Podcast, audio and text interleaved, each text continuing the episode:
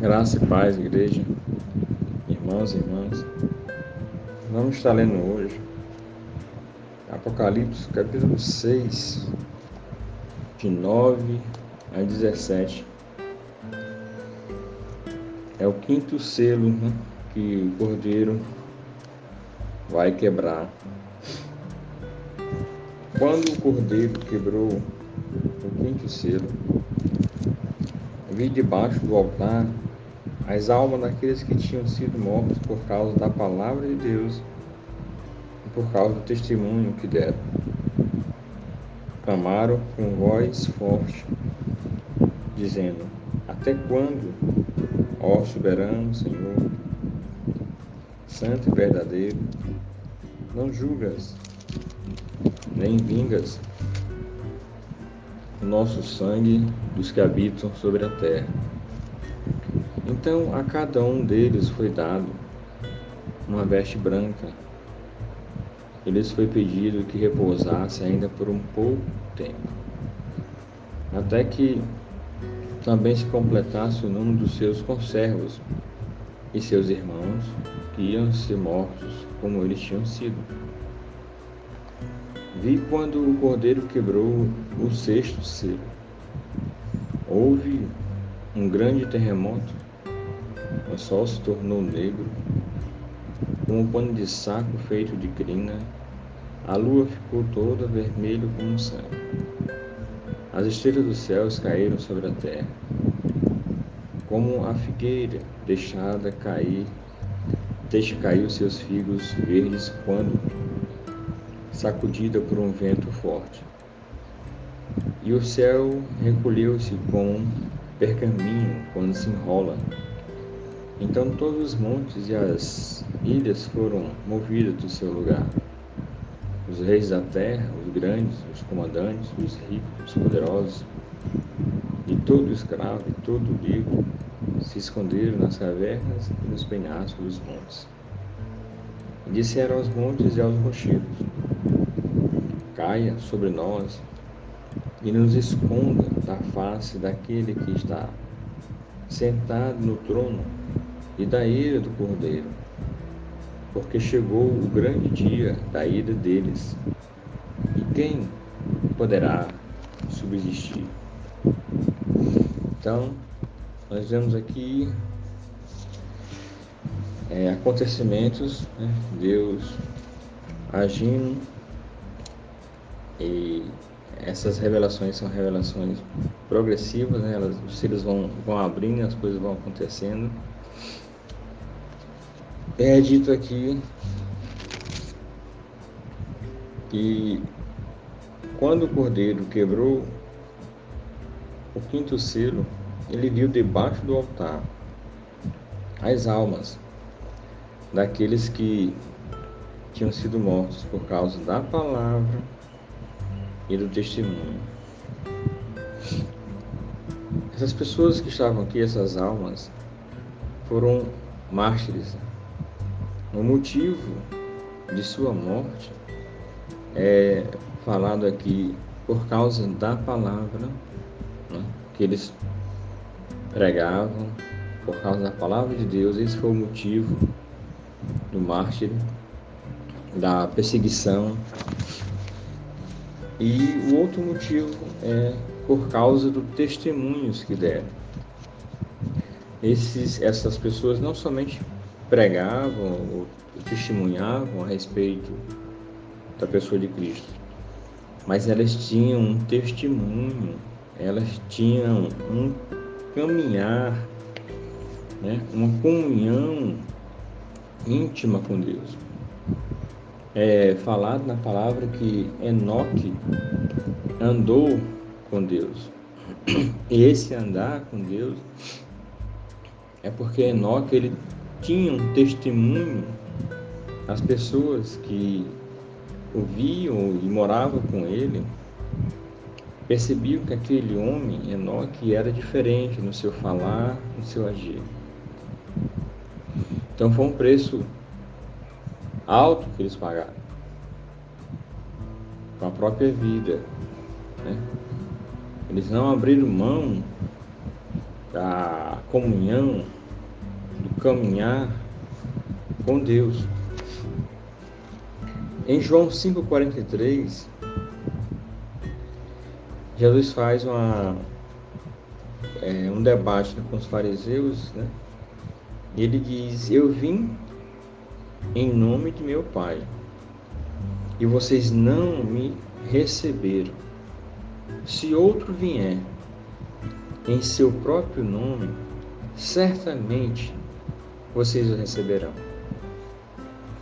Então, o Apocalipse ele foi escrito como consolo para a igreja, mas também como uma, uma, uma, uma exortação de, de advertência, porque as igrejas estavam se afastando da fé simples de Cristo. E em João 5,43, Cristo já alertava: Eu vim, falei, ensinei e vocês não creram. Outro há certamente vocês vão crer. Então, é, já tinha sido anunciado de muito tempo, né? Que as pessoas não iam dar crédito à palavra, mas iam dar crédito a outros ensinos. E a consequência disso é Apocalipse. O julgamento, a visitação de Cristo sobre a terra, sobre as pessoas que não receberam ou que o receberam e depois deliberadamente o deixaram. Porque pode acontecer isso também. A apostasia é justamente um afastamento definitivo, é um afastamento deliberado. Porque é falado lá em 2 Tessalonicenses 2, 1 a 12, dessa apostasia, desse afastamento, dessa renúncia da fé e da doutrina. Isso é grave. É por isso que os castigos, as visões em Apocalipse são tão terríveis. Porque essas pessoas, no mundo, eles pisaram no Filho de Deus. Eles ultrajaram, eles zombaram. Então, Cristo veio da primeira vez, mansamente, abriu um caminho de comunicação com Deus, fez o possível né, para que as pessoas fossem salvas, porque o caminho que Deus colocou é o caminho da Sua palavra. Fez milagres entre eles para chamar atenção, para mostrar que Ele era o Filho de Deus. E tem, e tinha, e tem, né? Tinha e tem tinha porque ele estava demonstrando naquela época. E tem porque sabemos que ele é poder para salvar. Mas essas pessoas só queriam os seus milagres, só queriam o seu pão, só queriam as suas bênçãos. O caminhar com ele, a comunhão com ele, isso não interessava a elas. Então é muito grave né, as revelações de Apocalipse, porque o pecado dessas pessoas também é muito grave. É uma rejeição deliberada, é uma afronta de, deliberada ao próprio Cristo. Na época dos discípulos, havia uma adoração, uma obrigação de adorar os imperadores, os governadores, e quem não fizesse isso seria duramente perseguido e punido. Como os cristãos da época resistiram a essas, esse esquema da época, né, esse plano de governo da época, foram perseguidos. Então é assim, toda vez que a igreja se posicionar contra algo do mundo, né, ela vai ser perseguida. Mas nos importa agradar a Deus do que agradar aos homens. Então, ele diz que essas almas estavam aqui debaixo do altar. E o interessante é que se você for ler é, segundo a Tessalonicenses 2, de 1 a 12, ele fala da vinda de Cristo. Ele fala da nossa reunião com ele, tudo ali em 2 Tessalonicenses. Ele fala uma palavrinha interessante, demover. É, demover é afastar-se, né? é desistir, abalar. Ele diz, olha, nunca se afaste, nunca desista. Também há a palavra ali chama, é, engano, apostasia, e há também a palavra homem da iniquidade. E outra palavra muito dura, filho da perdição. Tudo está em 2 Tessalonicenses. Mas voltemos aqui a essas pessoas que estavam debaixo do altar, né?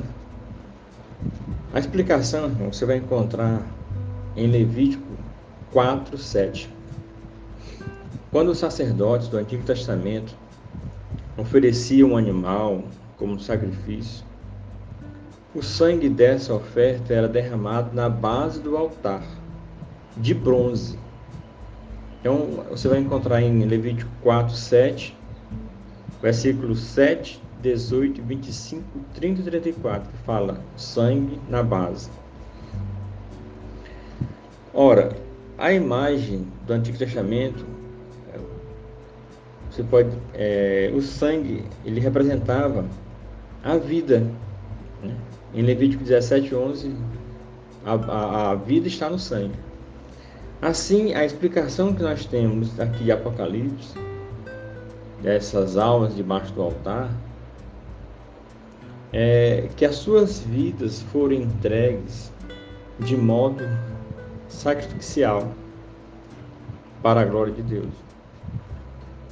E o texto de Filipenses 2,17 e 2 Timóteo 4,6, Paulo lança luz sobre isso, sobre esse sacrifício, sobre essa vida devocional a Deus. E aí ele continua: Até quando, ó soberano, santo e verdadeiro, não é que eles tivessem dúvida que Deus ia julgar. Essa palavra é para nós um consolo.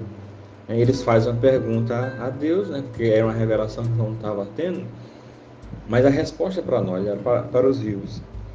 Ou seja, até quando, Senhor, tu não vai agir? Né? Não é que Deus estivesse só olhando, Deus ia agir, Deus ia interceder, é, eles não buscavam essas almas aqui, eles, a fala deles não é uma fala de vingança. Eles não buscavam uma vingança pessoal, mas a vindicação da santidade de Deus e o estabelecimento da justiça de Deus. A seu tempo, Deus julgará o pecado e estabelecerá a justiça na terra. Em Salmo 116, 15, nós temos uma frase maravilhosa de consolo. Preciosa é aos olhos do Senhor a morte dos seus santos. O sacrifício, irmão, é, daqueles homens, daquelas mulheres, era um, um encontro marcado com Deus, não um acidente. Entenda isso. Aqueles homens, aquelas mulheres estavam morrendo não por acaso, não à toa, não em vão. Quando Cristo morre na cruz, antes dele morrer, ele fala, né, ele tem as frases, ele, ele fala sete palavras. E uma das palavras que ele diz é: Pai, em tuas mãos eu entrego o meu espírito. Ora, Cristo, como Filho do homem e Filho de Deus, nos dá esse consolo, nos dá essa palavra de orientação. O nosso espírito, embora a nossa carne um dia se, é, vai ser sepultada em terra, mas ele mostra que o espírito voltará a Deus principalmente o espírito daqueles que amam a Deus e creem em seu nome. E Cristo diz isso na cruz, né? Pai, em tuas mãos eu entrego o meu espírito. Ele sabia para onde ele ia. E é como Paulo diz: quer vivamos ou morramos, né? a nossa vida está nas mãos de Deus. E o Salmo 116, 15 nos dá um consolo tremendo. Preciosa é aos olhos do Senhor a morte dos seus santos. Versículo 12, 17, ele diz: Houve um grande terremoto. Apocalipse né, 6, 12, 17. Vi quando o cordeiro, é o sexto selo sendo quebrado, quebrou o sexto selo e houve um grande terremoto.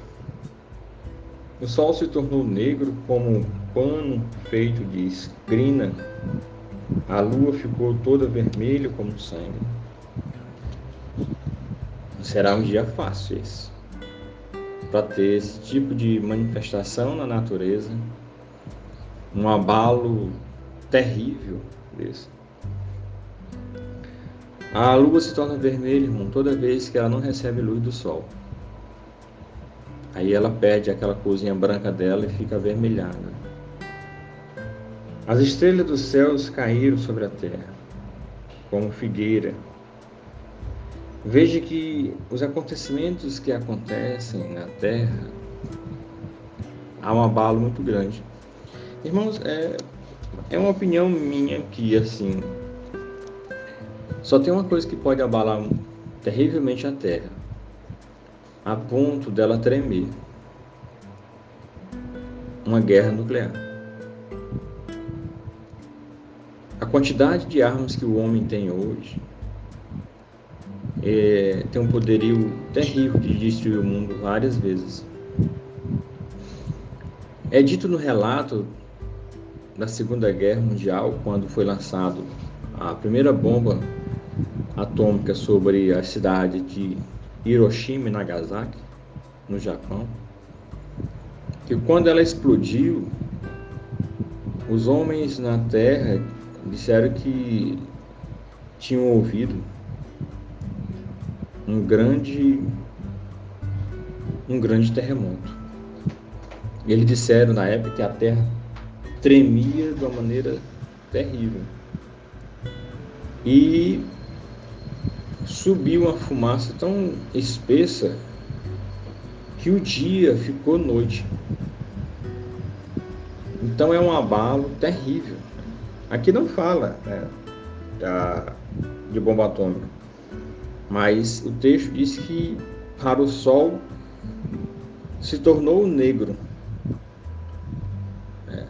A guerra é na terra, mas devido à fumaça que sobe, escurece o sol, a ponto de as manifestações aqui na terra ser visível para quem está aqui dessa maneira.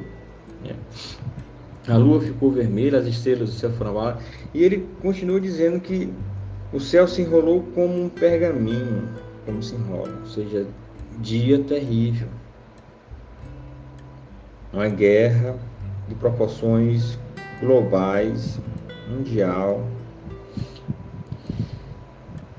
E ele continua dizendo que então todos os montes e as ilhas foram movidas do seu lugar. Tem que ser um abalo muito grande, uma coisa terrível, né, para mexer com toda essa estrutura. Os reis da terra, os grandes, os comandantes, os ricos, os poderosos, e todo escravo e todo livro, ou seja, todos da terra foram atingidos, os ricos, os pobres, todos os povos. Então é uma coisa de proporção, uma, um abalo terrível. Né? E aí eles disseram aos montes: caiam sobre nós e nos escondam. O pavor será tão grande que eles vão correr e se esconder. E aí é dito aqui que eles tentam se esconder né, nas cavernas, nos penhascos. Os países que têm condições já tem preparado os chamados abrigos nucleares, que são na rocha, né? Os Estados Unidos têm, a Rússia tem, são abrigos por baixo de rochas muito grossas, né? Muito espessas. E a Bíblia fala que, que eles se esconderam nas cavernas. Então, abalo nesse dia, nesse dia será um abalo desmaiar, fazer desmaiar qualquer homem corajoso, na proporção dessa. E eles falam algo aqui interessante. É, caiam sobre nós e nos escondam da face daquele que está sentado no trono e da ira do cordeiro. Aí você vai dizer, mas ah, cordeiro tem ira? Cristo vem agora, a segunda vez, para julgar. Ele já foi muito humilhado na terra, ele suportou tudo aquilo ali quando ele estava aqui na terra. Agora ele vem para vingar realmente, para um prestamento de conta com esses homens que tanto zombaram dele, que tanto fizeram contra a sua própria igreja, né? e saíram ilesos na época que perseguiram, né? saíram rindo. Agora eles vão chorar. É como Cristo falou para Paulo: Paulo, Paulo, dura para ti recalcitrar contra os aguilhões. Deus tem um tempo de julgar as coisas. As almas debaixo do altar diziam: A quando, Senhor? Até quando? E Deus disse: Repousem, espere um pouco, porque vai ser no meu tempo. Deus tem tudo determinado no seu tempo, nada foge ao controle dele. Ele vai buscar, vai visitar cada nação no seu tempo. E aí, para terminar, porque chegou o grande dia da ira deles, e quem poderá subsistir? A ira de Deus é evidência de seu amor santo por tudo que é correto e de a sua versão santa a toda a perversidade.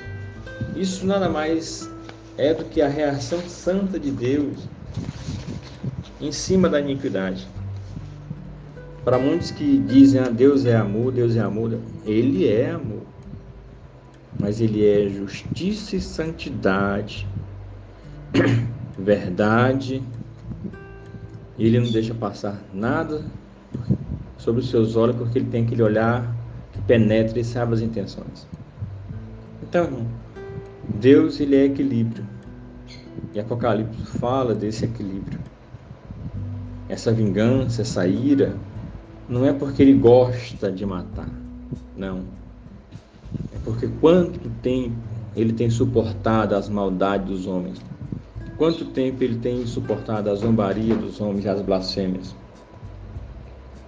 Agora, né, vai chegar o dia dele prestar contas.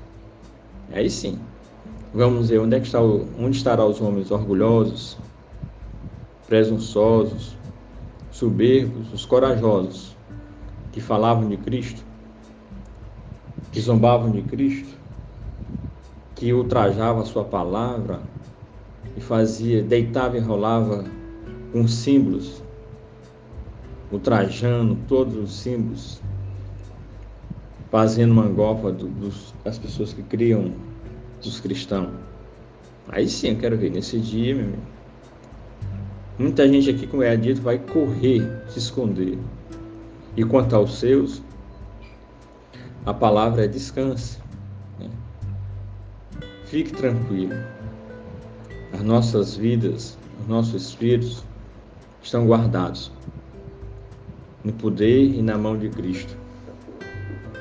Não tenham medo da tormenta.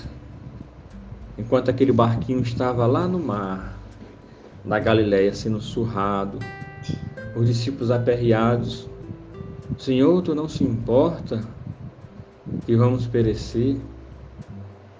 E Cristo no barquinho levanta-se, olha para as ondas, para o vento forte e diz: Aquietai-vos, acalmai-vos.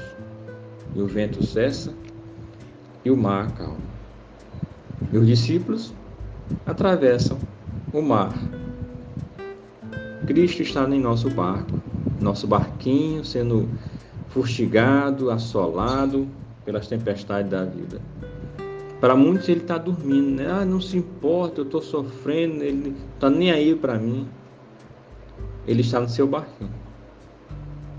E no tempo dele, ele vai agir no seu problema e vai tocar aquilo que incomoda.